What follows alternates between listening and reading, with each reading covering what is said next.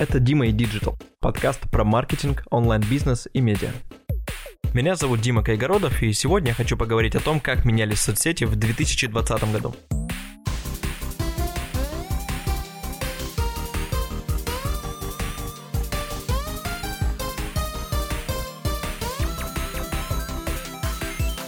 Прорывом года смело можно назвать TikTok. TikTok в августе 2020 стал самым популярным приложением в мире. Только за август TikTok загрузило 63,3 миллиона человек. Чаще всего его скачивали жители Бразилии и Индонезии.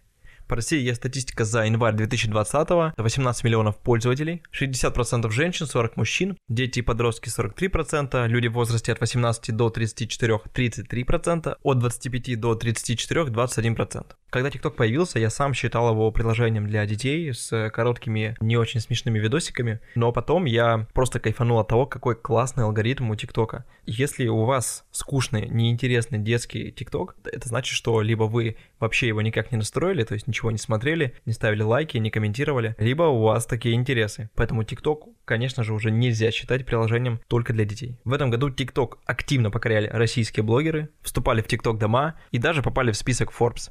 На первом месте Рахим Абрамов, 22 года, доход в ТикТок 10 миллионов 470 тысяч. На втором месте Дина Саева, 21 год, доход в ТикТок 4 миллиона 930 тысяч. Третье место Алексей Савко, возраст 23 года, доход в ТикТок 4 миллиона 810 тысяч рублей. Конечно, доходы блогеров в ТикТок пока не сопоставимы с доходами в Инстаграм, но уже можно говорить о том, что в ТикТок есть деньги, крупные рекламодатели интересуются блогерами в ТикТок, выкупают их, и, в общем, в целом можно идти в ТикТок, делать там блог и монетизировать его. Также ТикТок круто показал себя как платформа для продвижения своих песен. Например, Рахим Абрамов выпустил песню «Фэнди». Фэнди, Фэнди.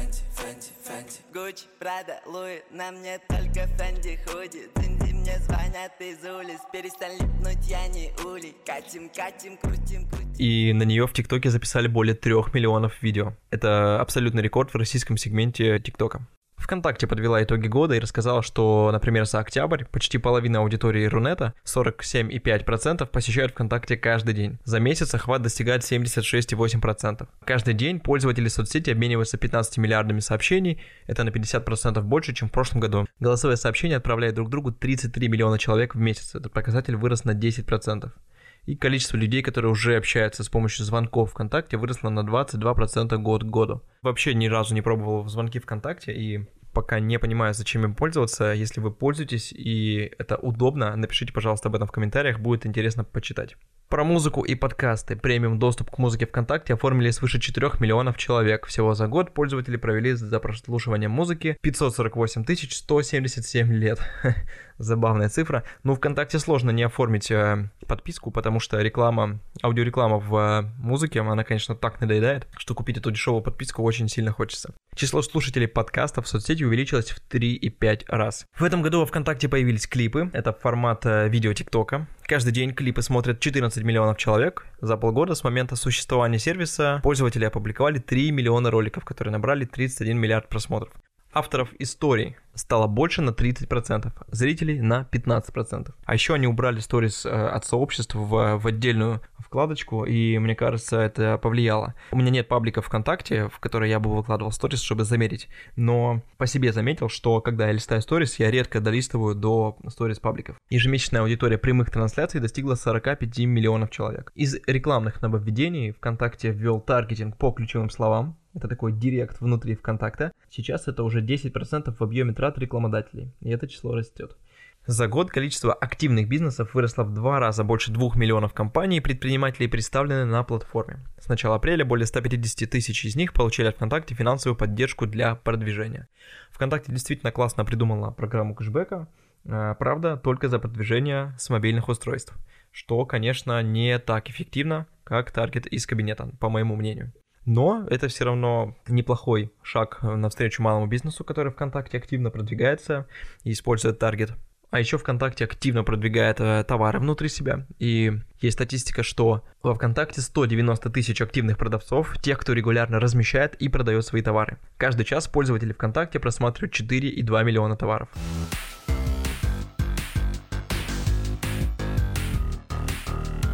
Инстаграм в этом году тоже не стоял в стороне. Когда начался карантин, они начали быстро вводить разные стикеры для сторис. Например, поддержим малый бизнес. Этим стикером сразу же начали все пользоваться, вставлять его в сторис и попадать э, в отдельную категорию историй, которую быстро убрали после этого. Появился стикер заказа еды и стикер «Напиши мне», чтобы удобно собирать лиды в директ. Из действительно важных обновлений это директ веб-версии. Можно наконец-то удобно общаться с клиентами в Инстаграме, с компьютером. Также Facebook обновил Creator Studio и теперь там появились удобные отложенные публикации. До трех комментариев можно закреплять под постами и появился новый формат гайды или как они называются в русской версии советы. В них можно удобно собирать несколько своих или чужих постов, которые схожи по тематике, и таким образом агрегировать эту информацию. В Фейсбуке наконец-то сняли ограничение про 20% текста. Если вы запускали рекламу в Фейсбуке, вы знаете, что периодически Facebook ругается, что на ваших креативах слишком много текста. Теперь это ограничение снято.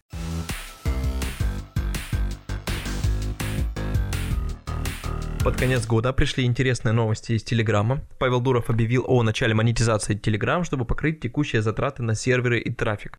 В общем, Павел в своем Телеграм-канале написал, что э, он не планирует продавать Телеграм, и нужно довольно много денег, чтобы его поддерживать, поэтому будут постепенно вводиться платные функции и ненавязчивая монетизация. А это собственная рекламная платформа и дополнительные платные функции для бизнес-аккаунтов. Я пока слабо представляю, как будет выглядеть э, рекламная платформа Телеграма. Ну, скорее всего, это будет что-то типа ленты, в которой будут посты от тех каналов, на которые вы подписаны, и в них будет реклама. Маловероятно, что Telegram внедрит рекламу э, прямо в пользовательские чаты.